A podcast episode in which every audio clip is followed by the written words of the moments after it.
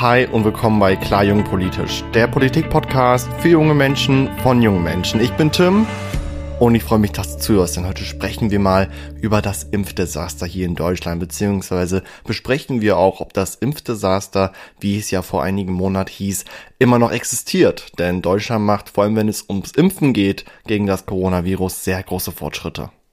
Das Impfen benötigen wir ja vor allem, da wir uns ja gerade zurzeit in einer Pandemie befinden. Wir wissen ja alle Bescheid, Corona-Pandemie, zurzeit ja in der dritten Welle, das heißt wirklich in einer Welle, die sehr hart ist, wahrscheinlich noch härter wird. Und wir wissen alle, der einzige Weg aus der Pandemie ist Testen sowie das Impfen. Denn diese beiden Wege führen uns sicher und auch gezielt aus dieser Pandemie raus. Und ich glaube, der Weg aus der Pandemie ist ein Weg, den wir eigentlich alle haben wollen. Aber wieso ist genau das Impfen einer der beiden Wege aus der Pandemie? Wir beide schauen zusammen die Geschichte des Impfens an und die verschiedenen Arten und Weisen der Impfstoffe, die jetzt schon zur Verfügung stehen seit einer längeren Zeit. Denn tatsächlich die Art und Weise, wie verimpft wird und was die Impfung in unserem Körper macht, ist wirklich sehr interessant. Tatsächlich ist ja so das Impfen beziehungsweise die Tatsache, geimpft zu werden, eine Sache, die wir ja eigentlich alle kennen. Früher als Baby wurden wir ja schon bestimmt, was ist ich, gegen Kinderlähmung oder Tetanus etc. geimpft. Das heißt, Impfen ist eine Tatsache beziehungsweise Impfen ist ein Ereignis, mit dem wir alle schon irgendwie auf irgendeine Art und Weise in Berührung waren. Ich kann mich noch daran erinnern, als ich meine erste Impfung bekommen habe zum Beispiel, habe ich angefangen zu weinen, ganz klar, wenn man dann irgendwie so eine Spritze in den Oberarm bekommt ähm, auch so die Nebenwirkungen beziehungsweise die Nachfolgen einer Impfung. Der Arm fühlt sich irgendwie schmerzhaft an, ist taub, man hat vielleicht Temperatur oder erkältungsartige Symptome. Das gehört alles zum Impfen dazu. Impfungen sind eigentlich dadurch entstanden, dass natürlich auch schon früher, ähm, sehr, sehr früher im 19. Jahrhundert Menschen viel gereist sind und es natürlich auch auf verschiedenen Parten der Welt sozusagen auch verschiedene Krankheiten gab, wo zum Beispiel die Leute aus den nördlichen Staaten sich dachten, oh, gegen die Krankheiten aus den südlichen Staaten, die will ich nicht mitbringen hier in die nördlichen Staaten. Und genau dafür wurden Impfungen entwickelt. Wie ich ja schon erwähnt habe, begann ja die Geschichte des Impfstoffes gegen das Ende des 19. Jahrhunderts, wo nach Nachweis von bakteriellen Infektionskrankheiten erste Impfstoffe entwickelt wurden. Diese wurden entwickelt, aber halt eben auch bis zur heutigen Zeit und halt auch weiter in die Zukunft weiterentwickelt werden. Denn man, denn man muss ganz klar sagen, dass ich formuliere es mal so, die, die Erfindung des Impfstoffes eine Erfindung war, die unser Gesundheitssystem, aber auch das internationale Gesundheitssystem viel, viel, viel, viel weitergebracht gebracht hat, denn Impfstoffe haben eine ganz bestimmte und auch eine ganz außergewöhnliche Eigenschaft, die wir uns auf jeden Fall auch später noch anschauen werden. Dazu gehört halt eben auch, dass unser Körper bzw. unser Immunsystem einer geringen Dosis eines abgeschwächten Krankheitserreger ausgesetzt wird und dann daraufhin aufgrund dieser Aussetzung abgeschwächter Krankheitserreger unser Körper Abwehrstoffe, man kann sie zum Beispiel auch Antikörper nennen, bildet. Und dazu gesehen gibt es halt eben zwei Arten und Weisen einer Impfung. Es gibt einmal die passive Immunisierung und einmal die aktive Immunisierung. Ich habe ja davor schon das Beispiel genannt, dass ja wir alle beziehungsweise die meisten von uns schon im Kindesalter oder im Babyalter geimpft wurden. Das war zum Beispiel in dem Falle eine aktive Immunisierung die besagt, dass zum Beispiel, falls irgendwann mal ein Erreger eine Zelle von uns angreifen sollte, das halt eben nicht funktioniert, da unsere Zelle schon diese Antikörper besitzt. Wie gesagt, diese aktive Immunisierung wird vor allem im früheren Alter und vor allem auch vorbeuglich halt eben verabreicht, um halt eben auch zum Beispiel Krankheiten wie Kinderlähmung oder Tetanus etc. halt eben zu besiegen beziehungsweise diesen Erregern gar nicht erst die Chance zu geben, unsere Zellen auf irgendeine Art und Weise anzugreifen. Auf der anderen Seite gibt es natürlich auch die passive Immunisierung. Da wird der Impfstoff erst verabreicht, nachdem eine bekannte Infektion halt eben in dem Fall bekannt ist, zum Beispiel bei Tollwut. Und diese dient halt genau dazu, dass sich zum Beispiel die Erreger beziehungsweise dann in dem Falle die Viren nicht weiter verbreiten können. Das heißt, wenn du zum Beispiel Tollwut kriegst, vom, zum Beispiel von einem Hund gebissen wurdest, gibt es eine bestimmte Zeitspanne, wo du unbedingt diese Impfung brauchst, damit sich, wie gesagt, dieser Erreger bei dir im Körper nicht weiter verbreiten können. Denn vor allem auch in dieser gesamten Geschichte, wenn es zum Beispiel um das Impfen geht, ist es vor allem wichtig, dass wir beide uns nochmal ganz klar machen, okay, wie sieht eigentlich ein Virus aus, beziehungsweise wie ist ein Virus aufgebaut? Ganz klar, es ist eine Art Kugel, so kannst du dir das Zucker vorstellen und am äußeren Rand dieser Kugel befinden sich die Oberflächenproteine und dort gibt es halt eben außen, ich nenne es mal so Fühler beziehungsweise Striche, die nach außen zeigen in jede Richtung, also einmal um das ganze Virus herum und oberhalb dieser Fühler beziehungsweise dieser Striche befinden sich Noppen. Und diese Striche in Kombination mit den Noppen, das nennt man Spike-Proteine. Und vor allem um diesen, um, vor allem um diese Spike-Proteine geht es, wenn sozusagen der Impfstoff beziehungsweise die Antikörper, die da halt eben da drinne sind, die versuchen dann halt eben so gesehen vor allem diese Spike-Proteine anzugreifen, da diese Spike-Proteine dafür verantwortlich sind, dass sich das Coronavirus überhaupt im Körper weiter verbreiten kann und halt eben auch somit einen sehr schwierigen und auch einen sehr, ich nenne es mal so, schmerzhaften Krankheitsverlauf verursachen kann.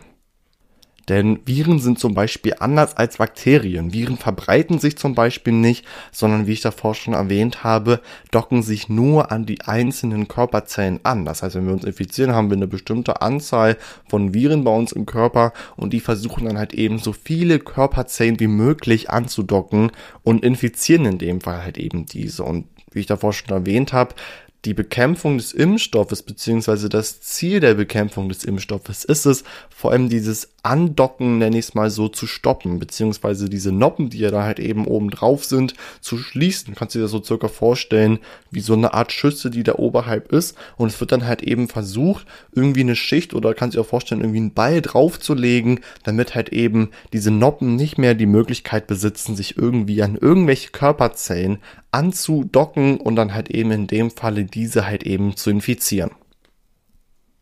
Wir haben ja davor schon über die aktive sowie passive Immunisierung gesprochen, die ja halt eben so gesehen durch den Impfstoff verursacht werden. Es gibt aber halt eben auch verschiedene Arten und Weisen eines Impfstoffes, wie zum Beispiel der Impfstoff erreichen möchte, in dem Falle zum Beispiel die Antikörper weiter an die Zellen zu bringen einer Möglichkeit beziehungsweise eine Variante des Impfstoffes, die vor allem jetzt hier in der Corona-Zeit neu entwickelt wurde und deswegen auch zum Beispiel die Zulassung dieser Impfstoffe sehr lange gedauert hat, war die mRNA. Art und Weise der Impfstoffe. mRNA, das sieht sogar vor, dass aus dem Virus genetische Infos geholt werden und diese Infos sind dann halt eben zum Beispiel diese mRNA. Die Impfstoffe zum Beispiel von BioNTech, Pfizer oder von Moderna, das sind Impfstoffe, die genau diese Möglichkeit beziehungsweise genau diese Variante eines Impfstoffes benutzen. Man kann das, darüber werden später auch nochmal reden, wenn es zum Beispiel um die Vektorvariante geht, die zum Beispiel von Sputnik V oder von AstraZeneca benutzt wird, ähm, kann man erkennen, dass zum Beispiel die mRNA-Herstellung bzw. die mRNA-Variante in einem Impfstoff viel teurer ist als zum Beispiel im Vergleich mit AstraZeneca oder Sputnik V, die halt eben die Vektor-Variante benutzen und ähm, dadurch hat eben auch genau diese große Diskussion, die ja gerade eben in der Gesellschaft, vor allem hier in Deutschland herrscht, ob AstraZeneca, ob dieser Impfstoff überhaupt gut ist für uns, beziehungsweise die Wirkung so anhält, wie sie halt eben auch vom Hersteller versprochen wird. Das gleiche gilt natürlich auch für Sputnik V, ein Impfstoff, der in Russland entwickelt wurde und dort schon seit langer Zeit verabreicht wird. Und zurzeit gibt es ja auch schon Überlegungen. Es ist ja auch so, dass ja auch der bayerische Ministerpräsident Markus Söder anscheinend schon einen Vorvertrag abgeschlossen hat, um über eine Million Dosen äh, Sputnik V halt eben zu bestellen. Das heißt, die Möglichkeit, dass zum Beispiel mehr Impfstoffe von der Vektor-Variante irgendwann mal verimpft werden, die ist tatsächlich sehr groß. Was diese Vektor-Variante ist, schauen wir uns auf jeden Fall gleich an. Wir bleiben jetzt auf jeden Fall erstmal bei den mRNA-Impfstoffen. Denn in dem Moment, in dem du zum Beispiel einen mRNA-Impfstoff verabreicht bekommst, ist es so, dass zum Beispiel im Körper die Oberflächenproteine des Coronavirus so gesehen nachgebaut werden. Das heißt, diese Oberflächenproteine inklusive dieser Spike-Proteine, also dieser ähm, Stacheln oder Fühler, wie ich es davor genannt habe, mit den Noppen oben drauf, die werden halt eben nachgebaut und außerdem beziehungsweise Zugleich werden dann halt eben, während diese Oberflächenproteine nachgebaut werden, automatisch diese Verschlüsselungen beziehungsweise diese anderen Proteine nachgebaut, die halt eben diese Noppen verschließen sollen. Das heißt, es werden sozusagen Undercover-Coronaviren bei dir im Körper gebildet, die Oberflächenproteine bleiben komplett inklusive dieser Spike-Proteine und es wird automatisch ein Verschluss gesetzt, sodass sich diese Viren bei dir im Körper nicht verbreiten können, du halt eben auch damit Antikörper bildest. Diese mRNA-Variante der verschiedenen Impfstoffe ist tatsächlich einer der sichersten Varianten beziehungsweise auch einer der sichersten Angehensweisen. Und wie ich davor schon erwähnt habe, ist es eine komplett neue Entwicklung beziehungsweise eine Entwicklung, an der schon lange geforscht wurde und zum Glück jetzt genau zu diesem Zeitpunkt gesagt wurde, okay, diese Variante, diese mRNA-Variante, die können wir vor allem jetzt benutzen, damit sich halt eben auch Antikörper bei der Impfung, während der Impfung im Körper bilden. Denn vor allem, wenn wir jetzt rüber gucken auf die Vektor-Variante, merken wir sehr, wie groß der Unterschied eigentlich zwischen der mRNA-Variante ist und der Vektor-Variante. Denn die Vektor-Variante sieht so aus, dass sie aus abgeschwächten Schimpansen-Erkältungsviren besteht. Diese Erkältungsviren sind in dem Falle die Vektorviren. Es ist so, dass bei der Impfung ein Teil des Corona-Erbguts zusammen mit der Impfung in die Körperzellen eingeschleust wird und der Körper dann halt eben aufgrund dessen automatisch Antikörper bildet und die Oberflächenproteine und halt eben auch dann diese Spike-Proteine gleichzeitig neutralisiert. Das gleiche, was zum Beispiel auch beim mRNA-Impfstoff passiert. Das heißt, diese Noppen ganz oben, die werden verschlossen, dass sich dann halt eben diese Antikörper beziehungsweise allgemein in dem Fall vielleicht auch weitere Viren nicht verbreiten können beziehungsweise keine Körperzellen angreifen können. Die mRNA-Variante sowie die Vektor-Variante, das sind die beiden Varianten, die jetzt in den meisten Impfstoffen verimpft werden. Das heißt, auch eine Variante, die du oder vielleicht deine Eltern in Zukunft kennenlernen werden, beziehungsweise die in eurem Körper ganz kräftig arbeiten wird.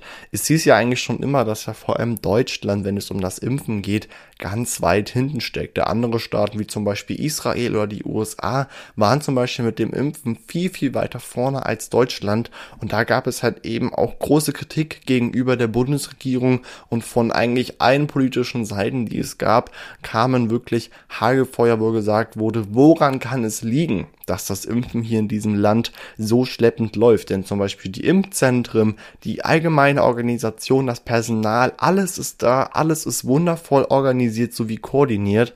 Aber viele Impfzentren haben immer wieder berichtet, es fehlt eigentlich nur an dem Impfstoff. Wäre der Impfstoff da, beziehungsweise wäre noch mehr, noch mehr genügend Impfstoff da, würde das Impfen beziehungsweise auch allgemein die Impfkampagne hier in Deutschland ganz anders aussehen.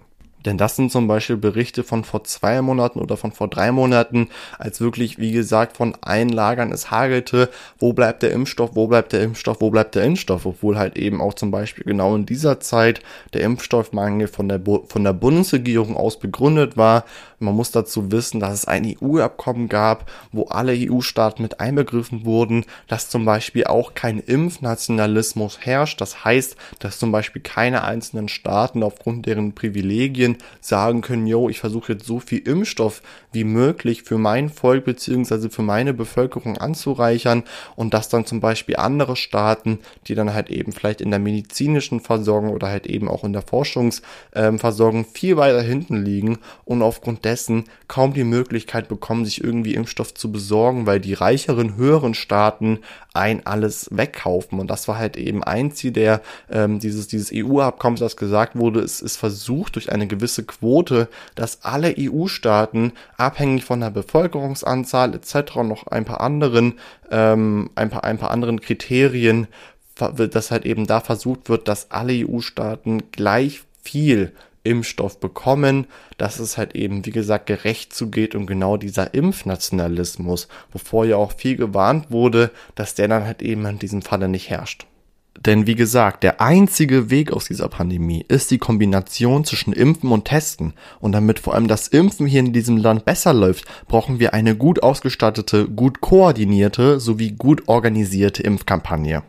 Und diese Impfkampagne besteht natürlich daraus, wie die verschiedenen Impfstoffe von der Medienwelt, aber halt eben auch von der Regierung geclaimt werden. Man hat ja auch allgemein gemerkt, beziehungsweise ich habe das auch vor allem gemerkt, dass ja auch so die Misstraulichkeit gegenüber dem AstraZeneca-Impfstoff viel größer ist als zum Beispiel gegenüber dem BioNTech-Impfstoff oder gegenüber dem Impfstoff von Moderna. Das heißt, je nachdem, welche Schlagzeilen es zum Beispiel auch zu den verschiedenen Impfstoffen geht, bei AstraZeneca war es ja vor allem so, dass ja die Nebenwirkungen ziemlich hoch waren. Jetzt ist es ja so, dass AstraZeneca zum Beispiel nur ab einer bestimmten Altersstufe verimpft werden kann, nicht so wie zum Beispiel bei anderen Impfstoffen, dass sie für in Anführungsstrichen alle Leute geeignet sind. Bei den Kindern und Jugendlichen gibt es dann noch nicht ganz genaue Zahlen, wie das dann später aussieht mit dem Impfen, beziehungsweise welche Impfstoffe für welche Altersgruppen in dem Kinder- und Jugendlichen Bereich am Ende zugelassen werden. Und eine Impfkampagne besteht halt, wie gesagt, auch vor allem, wie ich davor schon erwähnt habe, durch, aus einer guten Organisation, aus einer vor allem guten Koordination entweder der verschiedenen Terminvergebung oder halt eben auch der Koordination der Lieferung. Denn das war natürlich auch immer ein ganz großes Thema. Es gibt Lieferprobleme. Das war zum Beispiel auch einer der Gründe, wieso zum Beispiel auch unsere Bundeskanzlerin Angela Merkel in einer Pressekonferenz Mitte Dezember darauf geantwortet hat, wieso es eigentlich daran lag, dass zum Beispiel Deutschland im Vergleich zu anderen Staaten auf dieser Welt mit dem Impfen erst sehr spät begonnen hat, im Vergleich dazu sehr spät begonnen hat. Zwar noch im Jahr 2020, genauer gesagt im 27. Dezember 2020, aber genau dazu werden wir später nochmal gleich kommen. Aber halt eben vor allem diese Impfkampagne. Das ist ja immer was ganz Wichtiges. Vor allem natürlich auch ein Projekt, was natürlich auch viele Kapazitäten kostet, weil halt eben versucht wird, genau dieses Impfen attraktiv zu machen für die Menschen, beziehungsweise für die Menschen attraktiv zu machen, die halt eben ihre Bedenken haben, wenn es zum Beispiel um das Thema Impfen geht. Denn ich habe ja davor auch erzählt, dass natürlich die Skepsis gegenüber der Impfkampagne früher viel größer war, als sie zurzeit ist. Früher hat man ja die Impfkampagne eher als Impfdesaster bezeichnet. Jetzt ist dieser Begriff immer ein bisschen weiter nach unten getaucht, wenn man gesehen hat, okay, die Bundesregierung, sie macht schon Fortschritte, wenn es um das Thema Impfen geht. Ob die Fortschritte tatsächlich viel bringen, ist eine andere Frage. Aber für mich persönlich ähm, kann ich es wenigstens schon mal wertschätzen, wenn überhaupt Fortschritte wirklich in einem wirklich so wichtigen Thema getan werden. Wenn wir uns mal aktuell anschauen, okay, wie viele Leute sind eigentlich in Deutschland geimpft? Das sind Zahlen, die ich aus dem heutigen Tag habe, also vom 11. April 2021, 14 Uhr. Und zwar wurden ab diesem Stand 12.670.288 Leute hier allgemein in Deutschland mit der Erstimpfung verimpft. 4.950.287 Leute haben schon ihre Zweitimpfung bekommen. Das heißt, sie sind so gesehen vollständig geimpft. Denn das ist halt eben auch immer eine ganz wichtige Sache zu beachten. Bei allen Impfstoffen braucht es eine doppelte Verimpfung. Das heißt, man impft und dann hat man eine gewisse Art Pause, sage ich mal so, oder eine, oder eine gewisse Zeitspanne, die man abwarten muss und impft danach nochmal nach, so gesehen. Und das ist halt eben eine Sache, die dann halt eben auch, wie ich davor schon erwähnt habe, damit begründet wurde, dass vor allem auch der der Impfstart beziehungsweise allgemein das Impfen in Anführungsstrichen schleppend weiterlaufen kann, da sich natürlich die Zahlen immer variieren, wenn wir überlegen, okay, knapp 12 Millionen ähm, beziehungsweise 12.600.000 Leute, die ihre Erstimpfung bekommen haben. Und dann der Kontrast zu fast 5 Millionen Leuten ist natürlich sehr groß. Aber wir werden auch in den nächsten Wochen merken, dass vor allem die Zahl der zweitgeimpften Personen steigen wird, sowie halt eben auf jeden Fall auch die Zahl der erstgeimpften Personen hier in Deutschland. Und wenn wir natürlich jetzt auch schon bei diesem Thema sind, können wir uns auch beide gleich nochmal anschauen, okay, wie sieht's eigentlich bei den Bundesländern aus, beziehungsweise wie sind die Bundesländer aufgestellt, wenn es vor allem um das Impfen geht. Klar, man kann das schwer vergleichen, weil natürlich ein Bundesland mehr EinwohnerInnen hat als das andere Bundesland und vielleicht ein Bundesland eine bessere, stärkere Infrastruktur hat als zum Beispiel das andere Bundesland. Wenn ich mir überlege, Mecklenburg-Vorpommern, ein wirklich sehr schönes Bundesland mit viel Natur im Vergleich zu Nordrhein-Westfalen, wo was ist ich, Düsseldorf, Duisburg, Dortmund, Essen, Köln alle auf so einem Fleck hocken. Also ich persönlich bin immer noch ganz verwundert, beziehungsweise würde mich auch vor allem interessieren, wie es sich so anfühlt, ähm, in so einem Bereich zu leben, in Nordrhein-Westfalen zum Beispiel, wo ja wirklich so viele Großstädte, die ja deutschlandweit bekannt sind, wirklich auf einem Fleck sind. Also ich lebe ja hier in Göttingen, so Großstädte, die ich bei mir in der Umgebung habe, Kassel, Hannover, so Braunschweig, so das sind so die Großstädte, die man so am einfachsten erreichen kann. Wenn ich mir dann überlege, dass ich in Nordrhein-Westfalen lebe, vor allem in dieser Ecke da, wo da wie gesagt alle Großstädte knapp aufeinander hocken, ähm, ist es natürlich auf einer Seite eine bessere Infrastruktur, ganz klar. Und natürlich läuft dann halt eben auch die Impfkampagne viel besser. Deswegen wundert es zum Beispiel auch nicht, wenn ich jetzt sage, zufälligerweise liegt Nordrhein-Westfalen bei den Impfungen bundeslandweitig vorne bei insgesamt 2,7 Millionen Erstimpfungen und einer Million Zweitimpfungen dahinter, beziehungsweise am niedrigsten Platz versuche ich das mal so zu formulieren, beziehungsweise auf einer der unteren Plätze befindet sich zum Beispiel Thüringen. Thüringen hat 300, hat knapp 350.000 Erstimpfungen und knapp 140.000 Zweitimpfungen. Das heißt, die Bundesländer natürlich versuchen auch ihr Bestes und da variieren sie selbstverständlich halt eben auch die Zahlen. Und ich weiß tatsächlich nicht, ob du dich irgendwie dran erinnern kannst, aber es ist ja auch schon vorher in der ersten und in der zweiten Welle, dass natürlich der einzige Weg, beziehungsweise das klar ist oder beziehungsweise klar sein sollte, dass der einzige Weg aus dieser Pandemie wirklich dieses Impfen ist. Weil man merkt, okay, Lockdowns, die verringern sozusagen das Infektionsgeschehen, aber man kann ja nicht die ganze Zeit irgendwelche Lockdowns durchziehen. Ich merke auch bei mir persönlich selber, dass jetzt vor allem jetzt dieser Lockdown, also ich weiß nicht, also irgendwie ähm, es verliert an Wirkung, beziehungsweise es ist so, dass ich vor allem noch weiß, okay, wie waren meine Gefühle, wie war, wie war meine Einschätzung im ersten Lockdown, wirklich Angst, es war ganz klar eine ungewohnte Situation. Und jetzt, wo wir schon ein Jahr in dieser Pandemie leben, ist es so, dass vor allem dieser dritte Lockdown in diesem Fall, in dem wir ja noch zurzeit leben, klar mit weiteren Öffnungsperspektiven, aber gleichzeitig halt eben auch mit weiteren Einschränkungen, dass es, dass es sich natürlich ich sag mal so, anders anfühlt, wie es zum Beispiel beim ersten Lockdown war. Also man hat sich zum Beispiel auch wirklich an gewisse Sachen gewöhnt. Und ähm, natürlich war immer die Hoffnung da, okay, wir brauchen einen Impfstoff, wir brauchen einen Impfstoff, wir brauchen einen Impfstoff.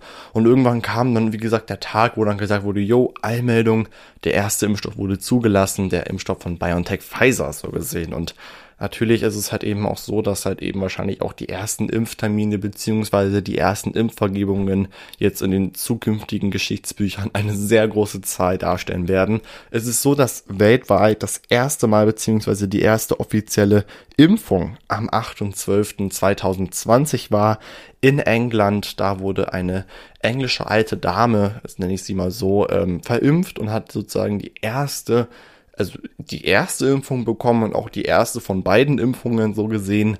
Und Deutschland im Vergleich dazu zu der ersten offiziellen Verimpfung am 8.12 hatte Deutschland beziehungsweise war die erste offizielle Verimpfung in Deutschland im Vergleich dazu erst am 27.12. Natürlich überlegt man sich, okay, wie kommt es dazu, dass Deutschland 20 Tage hinterherhängt, aber halt eben auch aufgrund dessen, dass dann, und natürlich sind auch die Begründungen, die jetzt folgen, ähm, Begründungen von Seiten der Bundesregierung genannt worden, warum zum Beispiel Deutschland dahinter hängt, ähm, wenn man sich überlegt, ganz klar, England liegt jetzt aufgrund dessen natürlich weiter vorne als zum Beispiel Deutschland. Ich nenne es glaube mal lieber Großbritannien.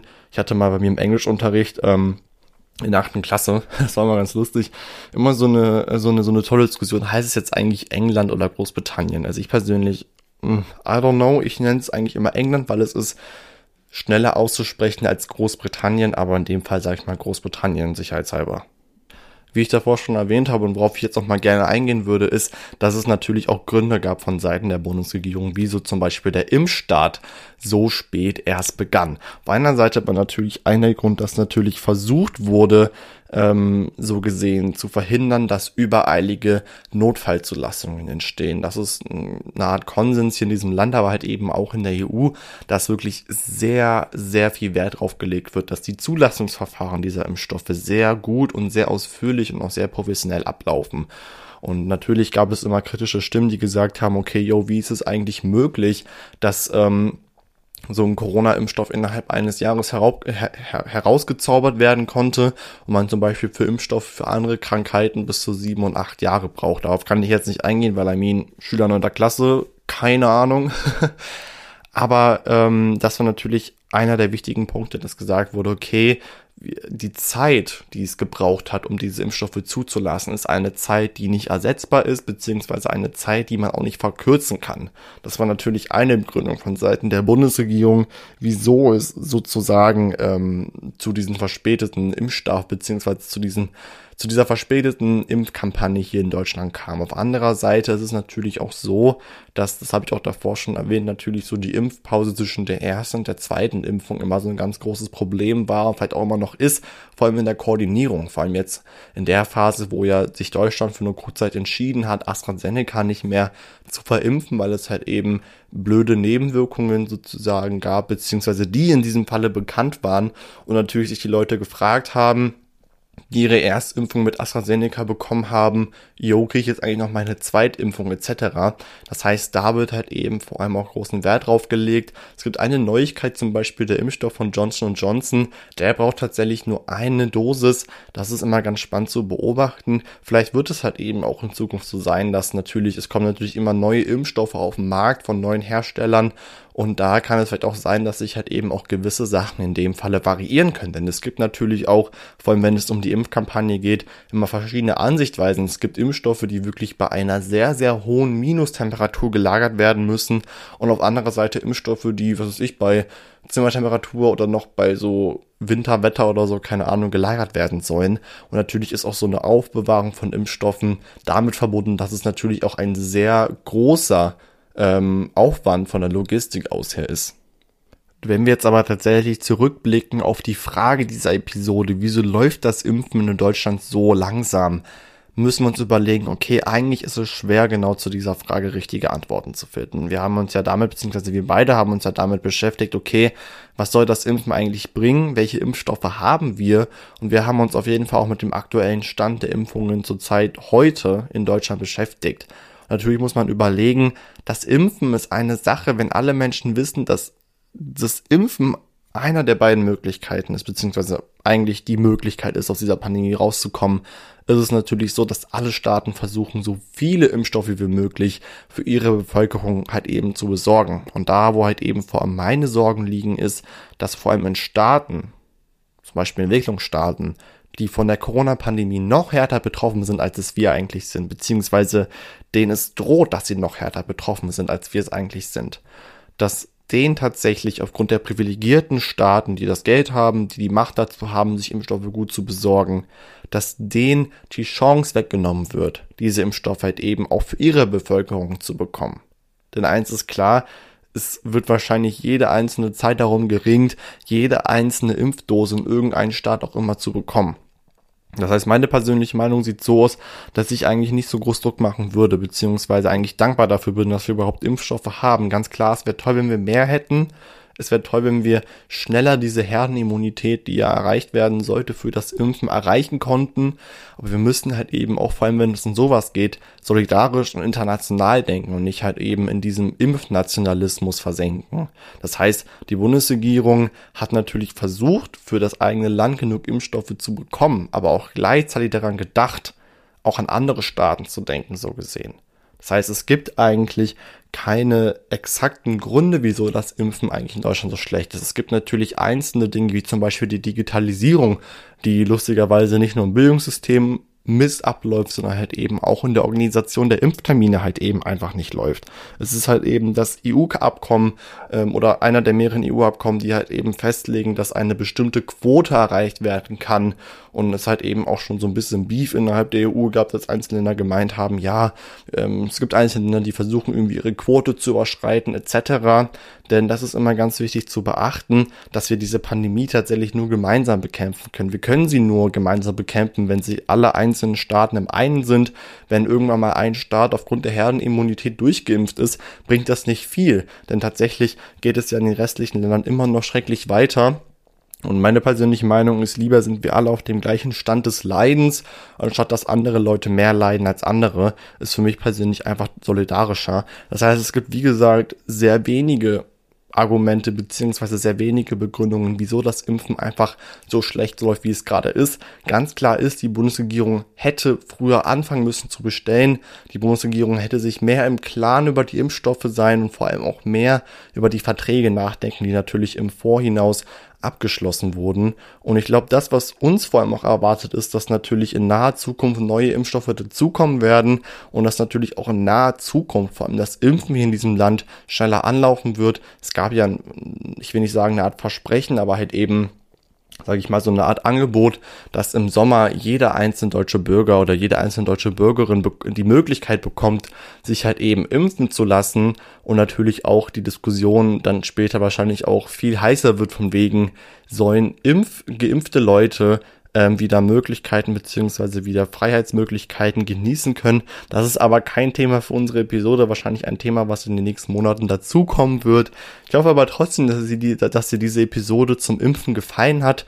Ist, wie gesagt, also eigentlich fühle ich mich jetzt ein bisschen schlecht, dass ich auf diese Frage keine Antwort geben kann, aber wenn es selbst der Bundesregierung schwerfällt, auf diese Frage Antworten zu geben, glaube ich, fällt es auch vor allem mir schwer, denn natürlich auch vor allem auch selten klargelegt ist, okay, woran liegt es eigentlich? Denn Verträge halt eben auch öfters geheim gehalten werden, was auf anderer Seite auch ein Problem sein kann.